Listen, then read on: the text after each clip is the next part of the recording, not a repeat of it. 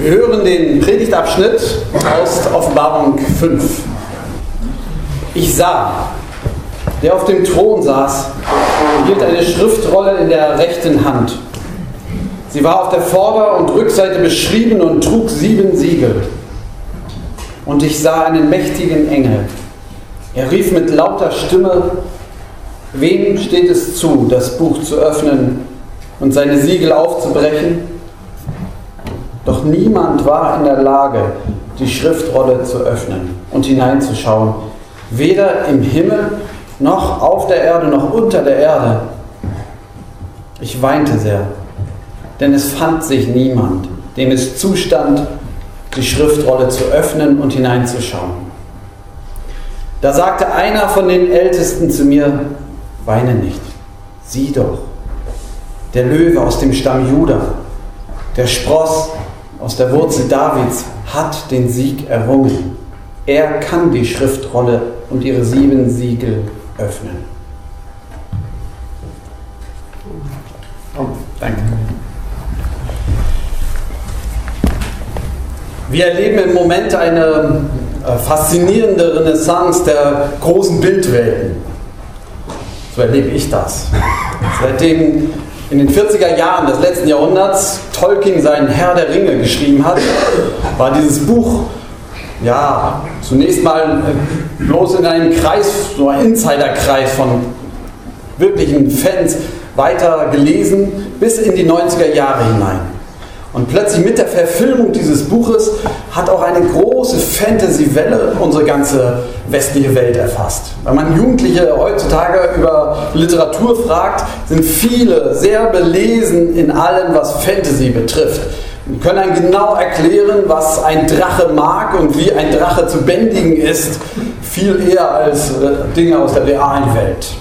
Also, dass ein Drache, seitdem der Hobbit äh, den Smaug dort besiegt hat, ähm, dass ein Drache im Gold schwimmt, ist ein, fast schon ein stehendes Bild geworden. Mit diesen großen Bildwelten äh, gibt es so etwas wie die Renaissance der Apokalyptik. Etwas, was ich kaum für möglich gehalten habe, dass man in diesen Bildwelten mühelos hin und her springt und noch feine Unterschiede von Geschichte zu Geschichte einfach auch äh, verstehen kann. Zu meiner Jugend, als ich die Offenbarung gelesen habe, habe ich gedacht, wer kann sowas eigentlich verstehen? Ich habe den Eindruck, dass diese großen Bilder in der Offenbarung, die Johannes über Jesus erfahren hat, heute viel präsenter sind. Meine These ist, wir leben, erleben eine Renaissance der Apokalyptik. Und seit den Verfilmungen solcher, äh, solcher Bücher und Literatur merken wir, dass da technisch unheimlich was möglich ist.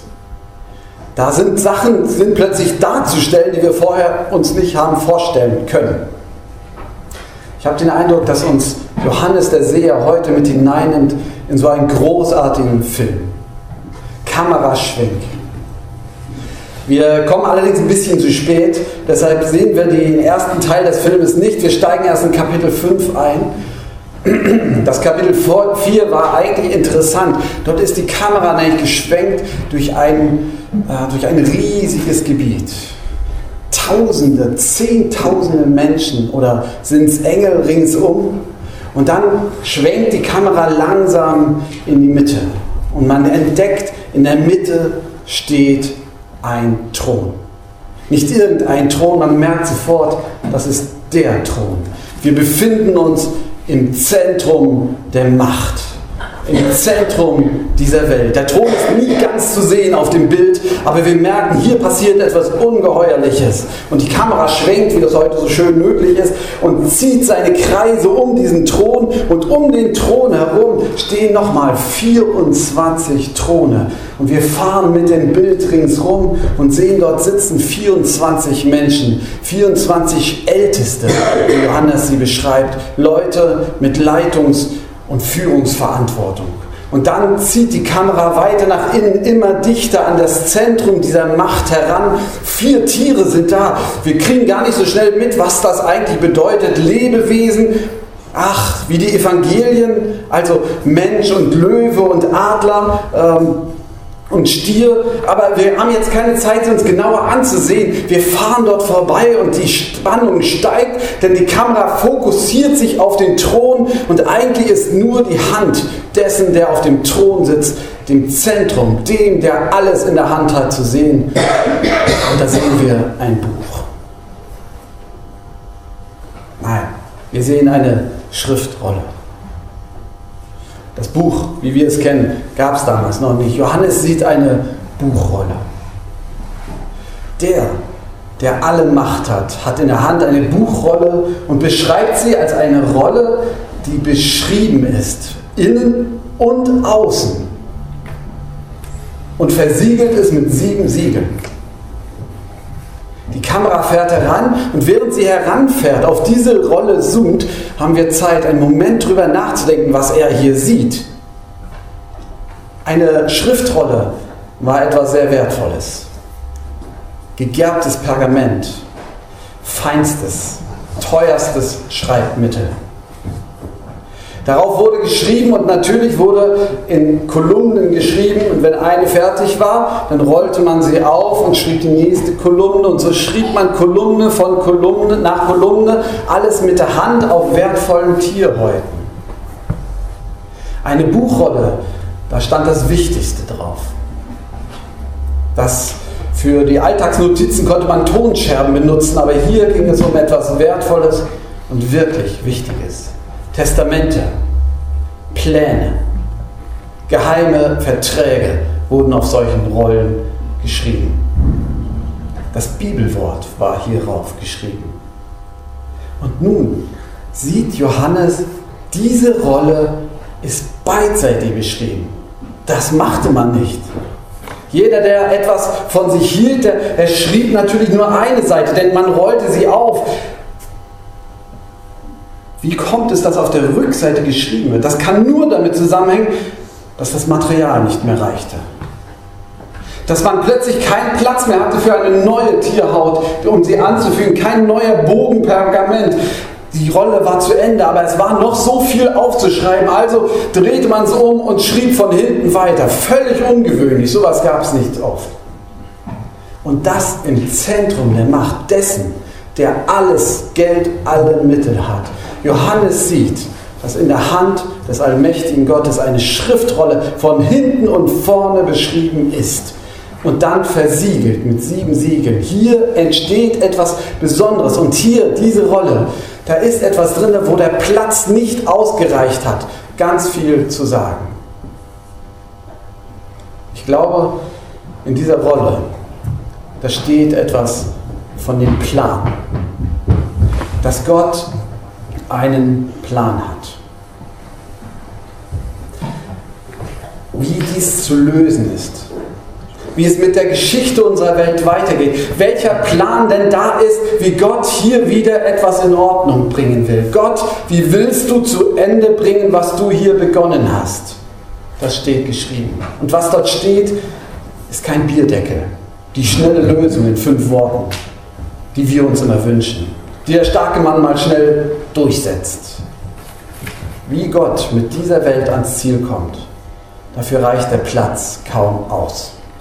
Es ist nicht so einfach. Es ist zutiefst kompliziert.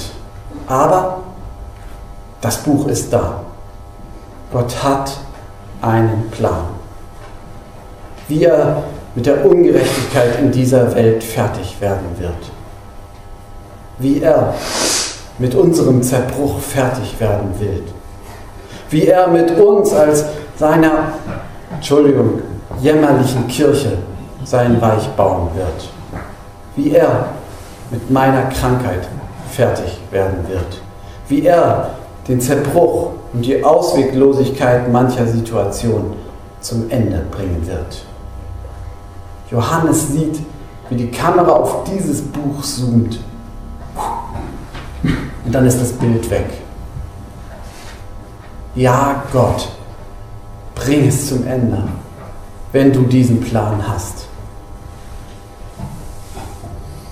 Und dann sieht er einen mächtigen Engel. Also einen, der es drauf hat. Nicht solche Leute wie wir, sondern einen, den beschreibt er als starken Engel. Enthoben dieser Welt, der nicht in diesen ganzen Niederungen der Finanzen und unserer äh, Menschlichkeiten verbunden ist, sondern einer, der ganz stark ist. Und der ruft, übrigens nur hier in der Offenbarung, der ruft. Also er spricht nicht nur mit Johannes, sondern er ruft nach. Wer ist würdig oder wer ist berechtigt in unserer Übersetzung? Moment. Nein, war doch mal anders. Doch wem steht es zu, dieses Buch zu öffnen? Wem steht es zu? Er ruft es Johannes zu. Er ruft es den vier Gestalten zu um den Thron. Er ruft es den 24 auf den Thron zu. Wer kann dieses Buch öffnen? Er ruft es hinaus in die Tausende, Zehntausende Menschen, die dort stehen. Wer ist in der Lage, dieses Buch zu öffnen? Wer kriegt diese Weltgeschichte endlich erledigt? Wer kriegt es wieder auf die Reihe? Hallo?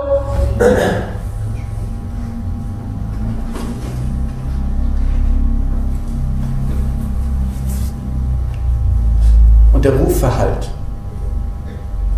Keine Filmmusik. Stille. Stellen wir vor, wie die vier Gestalten nur die Köpfe neigen die 24 Ältesten nervöser werden, aber keiner wagt es zu sagen, ich. Sie stehen für die, für die Christenheit. Nicht nur zwölf. Wer denkt, es mit zwölf Kirchen oder Gemeinden, dann ist die Vollzahl erreicht. Nee, nee, es sind 24. Noch welche dazu. Immer noch mehr, als wir denken. Sie stehen da und gucken gebannt auf den, der spricht und auf das Zentrum. Und dann schreibt Johannes, und ich weinte, weil niemand in der Lage war. Ich weinte sehr. Es ist niemand, der diese Weltgeschichte löst. Ich weiß nicht, wie schnell Sie weinen, wie dicht Sie am Wasser gebaut sind. Ich bin nicht so ganz der Typ, ich meine jetzt auch nicht, natürlich, wenn man verliebt ist und Liebeskummer hat oder weint man viel, ähm, das stimmt. Das meine ich jetzt aber gar nicht. Es gibt so auch so, es gibt ja ein Weinen, was außerhalb meines Selbstmitleides ist. Also Liebeskummer, Entschuldigung, ne? ich wollte jetzt nichts darüber sagen, steck es mal bitte zur Seite, ja? ja? Sondern es gibt ja ein Weinen, äh, was tiefer geht. Ich erinnere mich, dass ich ich erzähle einfach mal fünfmal, äh, fünf Sachen, wo ich gemerkt habe, da weinte ich und das war ein bisschen tiefer. Das erste ist noch dicht bei mir dran. Das erste Mal, war ich noch Jugendlicher, da habe ich mitgekriegt, ich bin gar nicht so perfekt, wie ich dachte. Ich dachte mir, ja, wenn ich dran bin, dann wird alles besser. So. Oder ich bin schon gut. Und es gab so einen Moment, wo ich tatsächlich in einem Gottesdienst mitgekriegt habe, ich bin genauso zerbrochen wie die meisten anderen Menschen auch. Ich bin kein Held. Das ging mir richtig durch und ich habe geheult wie ein Schlosshund. Kannst du mit mir was anfangen? Ich erinnere mich an ein zweites Mal, wo ich geweint habe, wo es über mich kam. Das war, da war ich schon Jugendpastor, war auf einer Silvesterfreizeit. Und wir haben viel gerungen und auch viel gebetet und viele Jugendliche. Und ich weiß noch, wie ein Mädchen mir sagte, Thorsten, ich kann nicht mehr glauben. Kann es nicht mehr. Und das ging mir durch. Und ich habe geheult und habe gebetet, Gott, ich kann da auch nichts mehr machen. Kannst du dich nicht erbarmen? Ich erinnere mich ein drittes Mal, dass ich geheult habe. Und allerdings nicht nur einmal, aber auf jeden Fall einmal im Nachhinein, als mir unser alter Freund äh, in Jerusalem, der Auschwitz überlebt hat, seine Geschichte erzählt hat. Und sagt, dass er mit über 80 Jahren jede Nacht Albträume hat. Da habe ich geheult.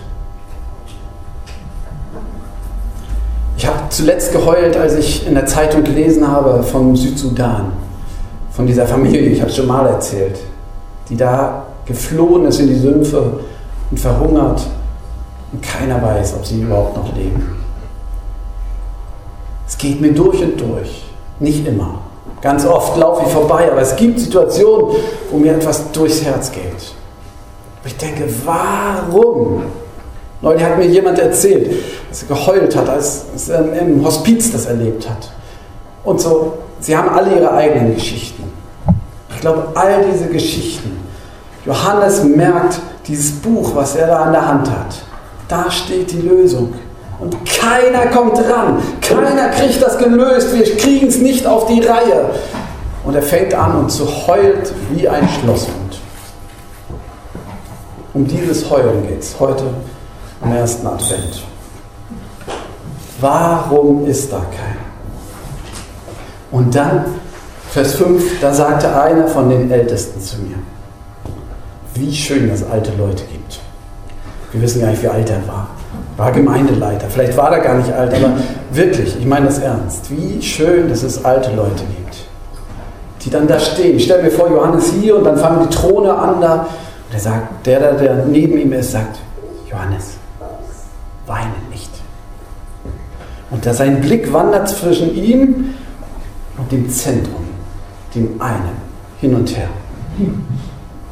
Wie gut, wenn alte Leute mich erinnern, Thorsten, nicht aufgeben. Und dann kommt's, der Löwe. Siehe doch, der Löwe aus dem Stamm Juda, der Spross aus der Wurzel Davids hat den Sieg errungen. Der Messias ist da, heißt das. Jeder der alten Juden hat das sofort verstanden. Der Löwe aus dem Stamm Juda, das ist aus dem äh, ersten, Buch, neun, äh, ersten Buch Mose, Kapitel 49, da wird Juda, sein Vater, verglichen mit einem Löwen. Ja, Löwen.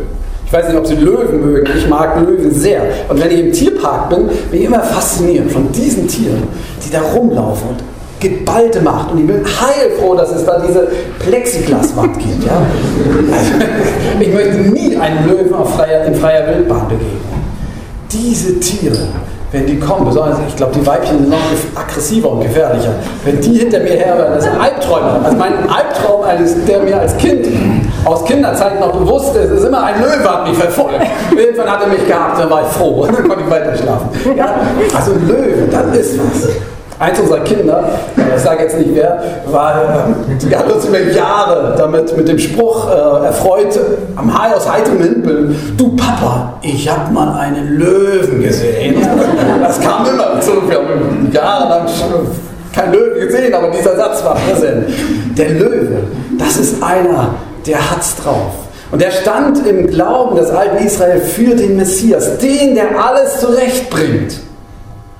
Und der, die, der, der Spross aus der Wurzel Davids ist der gleiche. Da, wo man denkt, hier ist alles vorbei, da wächst ein Spross. Ja? Also hier redet der Älteste, es gibt den Messias. Wir warten nicht mehr, er ist schon da. Johannes, sieh doch. Und dann guckt Johannes nach vorn und dann endet unser Predigtabschnitt. Ich erzähle aber über die nächsten Kapitel, äh, die Verse, die muss man eigentlich dazu nehmen. Denn er guckt nach vorn und dann sagt er in der Mitte des Throns, Moment, saß nicht eben gerade einer auf dem Thron? Die Ausleger rätseln immer, wie das gemeint ist. Ich, ich glaube, mit unserer neuen äh, Möglichkeit der äh, Fantasy-Filme wissen wir, wie das gemeint ist. Er guckt hin und plötzlich ist da, wo in der Mitte eigentlich der saß, der die Rolle in der Hand hat, da sieht er ein Lamm. Hm?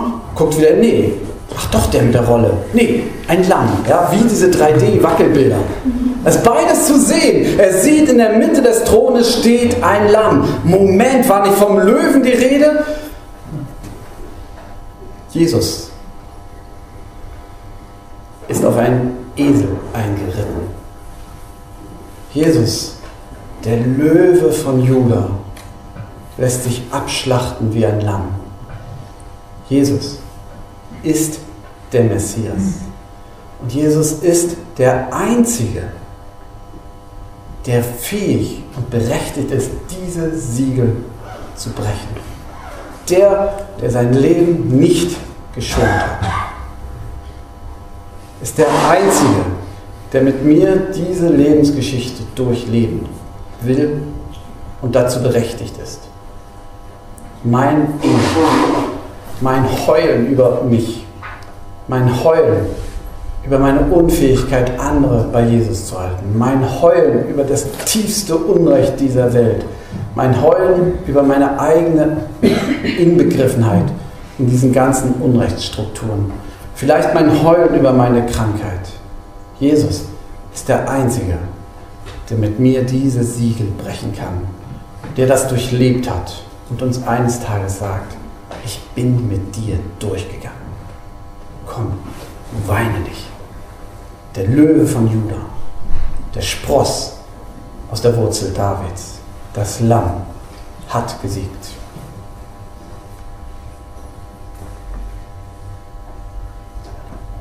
Punkt. Keine Anweisung, macht jetzt dies, macht jenes. Ach, sieh doch und wein nicht. Und der Friede Gottes, der höher ist als all unsere Vernunft, der bewahre unsere Herzen und Sinne in Christus Jesus, unserem Herrn. Amen.